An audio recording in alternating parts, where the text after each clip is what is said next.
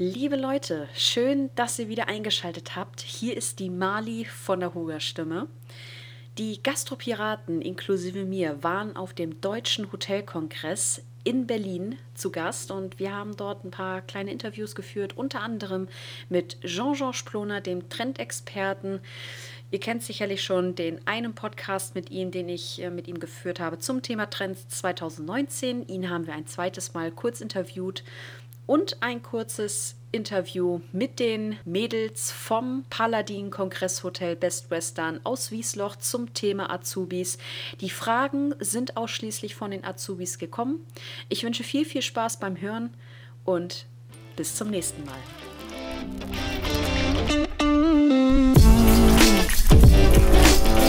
Moin da draußen, ihr Gastrohelden. Hier wieder unser Gastropiraten-Podcast für euch mit Marley unserer Hoga-Stimme.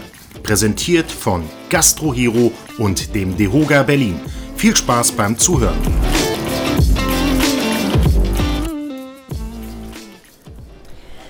Liebe Leute da draußen, ich bin hier wieder mit Jean-Georges Ploner, einer meiner größten Vorbilder meiner Zeit.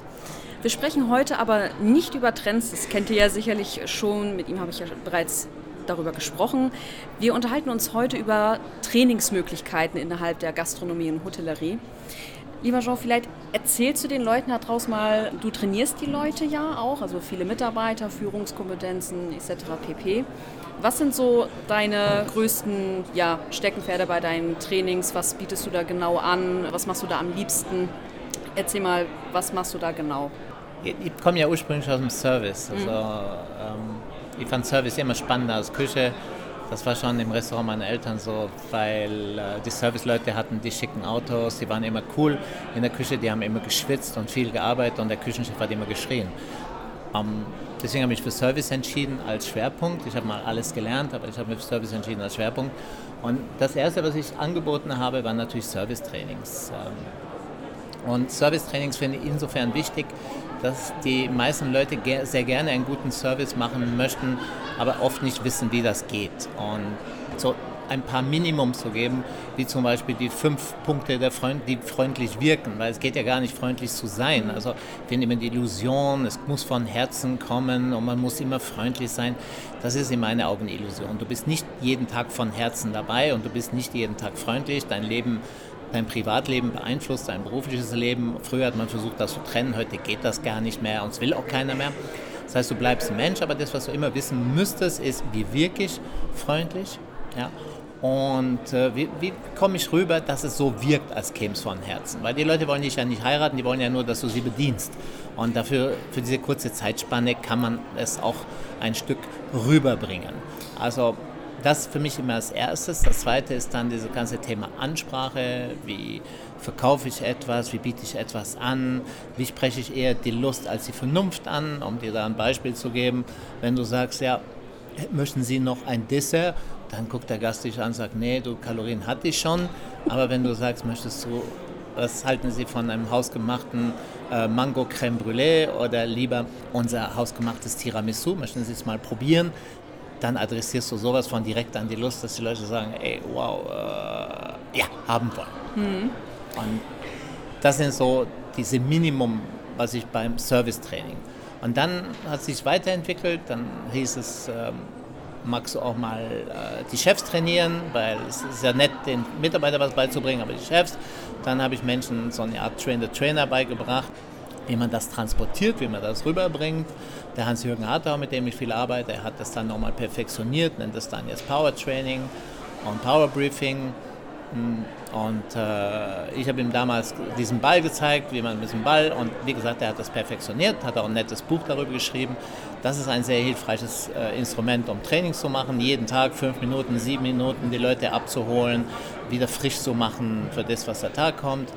Ähm, das haben wir damals gelernt bei Mövenpick. Da ist es tägliche Servicebesprechung, ne, weil ja Schweizer Unternehmen.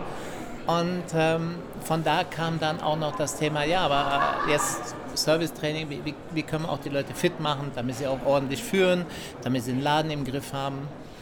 Und da habe ich mir wirklich überlegt, was bedeutet das? Also was ist Führung heute? Und ähm, für mich ist Führung dann besteht aus drei Bausteinen. Einmal muss ich Ahnung haben von dem, was ich tue. Ich muss Fachkompetenz haben. Mhm. Wenn ich keine Fachkompetenz habe, brauche ich viel zu lange, um etwas zu erklären. Ich muss etwas auf den Punkt erklären können. Also das zweite ist Managementkompetenz. Managementkompetenz heißt Dinge organisieren, Dinge vorbereiten, Dinge voraussehen. Es, es gibt nichts Schlimmeres im Service als ein Chef, der es nicht im Griff hat. Ah, und ähm, wenn du in Schleudern kommst, weil dein Chef dich schlecht organisiert hast, dann machst du keinen guten Service mehr. Und das dritte ist in meinen Augen Kommunikationskompetenz. Und das ist das, was am äh, aufwendigsten ist. Hm. Wenn du selber sagst, du kommst aus dem Service, gib mal deine Definition für Service ab. Weil Service ist ja ein sehr schwammiger Begriff. Meine Definition war immer einfach, ja, mach Menschen glücklich, damit sie dich glücklich machen. Und ich habe unglaublich viel Trinkgeld gemacht als Kellner. da waren meine Gäste glücklich, ja. Okay. Kommunikation ist ja ein gutes Stichwort, gerade so untereinander, aber auch zwischen Führung und äh, Mitarbeiter. Wie sehen deine Schulungen, sage ich jetzt mal, in dem Thema aus? Also Kommunikation zu üben oder ist es eher ein Rhetoriktraining? Wie sieht das genau aus? Na, wir bei Global FMB Heroes sind sehr, sehr operativ. Also unser ganzes Thema, alles, was wir anbieten, alle Trainings, die wir machen, haben mit Operation zu tun. Rhetoriktraining ist nett, aber unsere Leute wollen keine Präsentation machen, sondern arbeiten mit Kollegen, mit Mitarbeitern, sind selber noch sehr jung und äh, es geht um eine konfliktfreie Ab Ansprache. Wenn ich Leute motivieren will, etwas zu tun und nichts anderes ist es, was ich im Alltag machen muss, ich muss denen ja helfen, ihren Job zu machen. Und wenn du zehn Stunden gearbeitet hast, bist du manchmal gar nicht mehr so glücklich, etwas zu tun. Ja, du hast keine Lust mehr aufzuräumen, du hast keine Lust mehr zu putzen, du hast keine Lust mehr, alles fertig zu machen für den nächsten Tag. Und wenn da dein Chef dich motiviert, im Sinne dich da antreibt, ja, und gibt dir die Energie, damit du es zu Ende bringst, dann ist es das, was ich unter Kommunikation verstehe. Und das sind manchmal so Dinge, dass du nicht bitte in solchen Momenten am Schluss des Satzes, als wäre es eine Bitte, sondern als Bitte vorne dran, damit es höflich ist und sagt, bitte den Müll wegbringen, bitte Gläser fertig machen, bitte Mise en place fertig machen. Und das ist einer der kleinen Tricks, über die wir reden, wenn wir Kommunikationstraining machen, beziehungsweise Führungstraining. Wir machen keine Kommunikationstraining, sondern Kommunikation als ein Baustein zu einem Führungstraining. Hast du noch einen Tipp für Azubis da draußen, was die nochmal speziell trainieren sollten? Auch Thema Kommunikation oder also, vielleicht auch so Fachkompetenz, ja, aber vielleicht noch was Spezielleres, gerade für Azubis? Mein Sohn macht gerade ein Praktikum von drei Wochen in eine Konditorei. Und ich habe ihm gesagt, pass auf, wenn du da glücklich sein willst in deinem Praktikum, mach drei Dinge. Lass das Telefon in der Tasche. Wenn du nichts mehr zu tun hast, frag, ob du noch was tun kannst. Und sei immer höflich und freundlich und lächle. Okay, gut. Alles klar. Liebe Leute da draußen, ich bin jetzt hier mit der Annika und der Lisa vom Palatin Kongresshotel und die haben sich für das Thema Azubis entschieden. Und ich stelle Ihnen heute jetzt mal ein paar lustige Fragen, die die Azubis uns mitgegeben haben, um euch die zu stellen. Ich hoffe, ihr habt Lust darauf. Ja. Super. Dann erzählt doch mal ganz kurz, was macht die Ausbildung bei euch so besonders? Ähm, also ich würde sagen, ähm, zum einen die Vielfältigkeit der Ausbildungsberufe, also einem, überhaupt was für Ausbildungsgänge wir anbieten ähm, und dann eben die Vernetzung untereinander. Also ähm, durch den großen Kongressbereich, den wir im Haus haben, kann auch eine Hotelfachausbildung ähm, in die Kongressbereiche reinschauen, kriegt viel Events und Veranstaltungen mhm. mit. Wir haben beispielsweise auch eigene Veranstaltungstechniker, ähm, das ist, sind alles Bereiche, die man, glaube ich, in anderen, ich sag mal, normalen ähm, Hotels, wo einfach eben Zimmer verkauft werden, ähm, wo man da gar nicht die Möglichkeiten hat, da so ähm, einzublicken.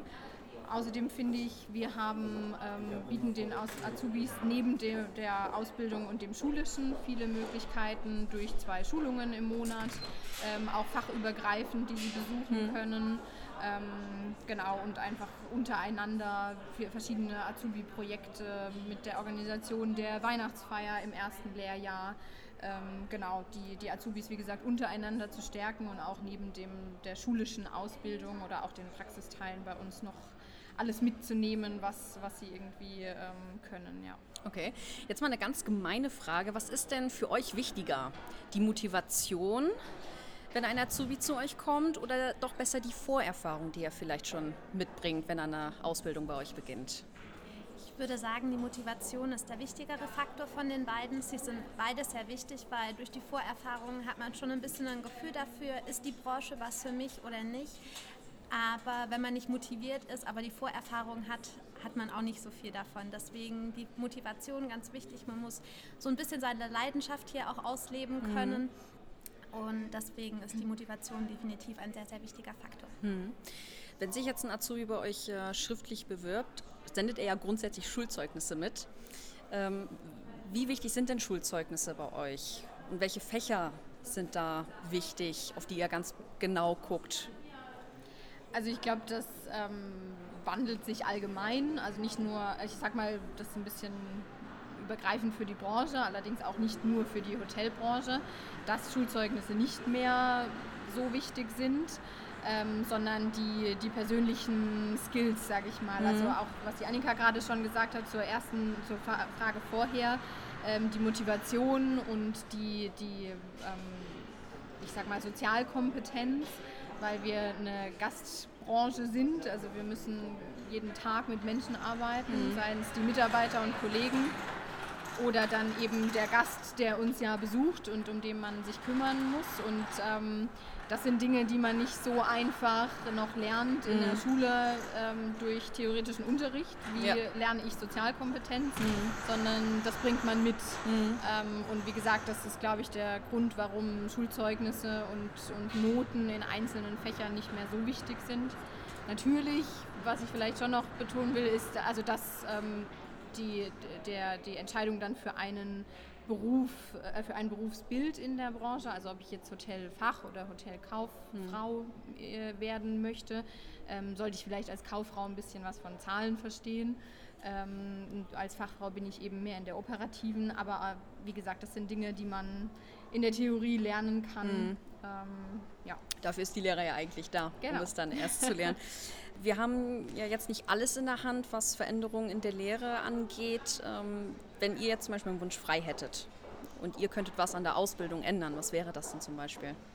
Ich, also ich glaube, ähm, um, um, vielleicht bei dem Thema zu bleiben, ähm, dass man, also wir haben auch über das Hotelins-Programm ein, ein Führungstraining entwickelt und ich stelle immer wieder fest, dass Führung erst in der, also ähm, ich sag mal, gelernt wird, mhm. wenn man Führungskraft ist. Ja oder eben schon eine Weile in, äh, ähm, in verantwortungsvolleren Positionen oder Berufserfahrung einfach sammelt und dann denkt man, ja, hurra, ich bin jetzt Führungskraft und was heißt das jetzt eigentlich? Mhm. Das ist dann immer der nächste Schritt irgendwann ne, von der Fach zur Führungskraft. Ähm, aufsteigen zu können, sozusagen auf der Karriereleiter. Und da bin ich der Meinung, dass das schon, ich habe zwar gerade gesagt, dass Sozialkompetenz natürlich eher mitgebracht werden sollte, ähm, aber da bin ich schon der Meinung, dass man ähm, auch Führung oder solche softeren Themen sozusagen auch schon in den Schulen unterrichten kann. Mhm. Ähm, oder also zumindest irgendwie, dass man sich mit sich selbst beschäftigt und überlegt, wie würde ich denn führen, wenn ich Führungskraft bin irgendwann mal. Einfach so ein bisschen ähm, ja, vorbeugend sozusagen. Ja, also schon mal so ein bisschen äh, Sozialkompetenz mit genau. in die genau. Schule mit reinbringen. Genau. Mhm, okay. Ähm, wie sieht denn so ein Wunsch-Azubi für euer Unternehmen aus? Der Wunsch-Azubi, das ist eine sehr gute Frage. Nein, also wir haben ja vorher schon gesagt gehabt, dass äh, Motivation auf jeden Fall ein sehr großer Faktor sein sollte. Die soziale Kompetenz sollte passen. Unsere Branche ist dadurch geprägt, dass wir sehr, sehr viel mit Menschen zu tun haben, tagtäglich und auch mit sehr unterschiedlichen Menschentypen. Und da muss man halt schon zu einem gewissen Grad wissen, wie man mit den Menschen umgehen muss oder dann halt auch eben lernen muss, wie man mit einer Beschwerde umgeht. Aber natürlich ist Leidenschaft auch ein ganz wichtiger Faktor, dass man eben motiviert ist, alles mitzumachen. Man hat manchmal eben den Fall, dass man am Wochenende oder halt auch ein bisschen länger auf der Arbeit bleibt. Und da muss halt eine gewisse Bereitschaft auf jeden Fall da sein. Also Leidenschaft, Motivation, Sozialkompetenz sind eigentlich so mit die drei wichtigsten Sachen, die mein Wunsch-Azubi haben sollte. Gut, also liebe Azubis, so schwer ist es gar nicht. Schulzeugnisse, ja, sind wichtig, aber gehen auch immer weiter zurück.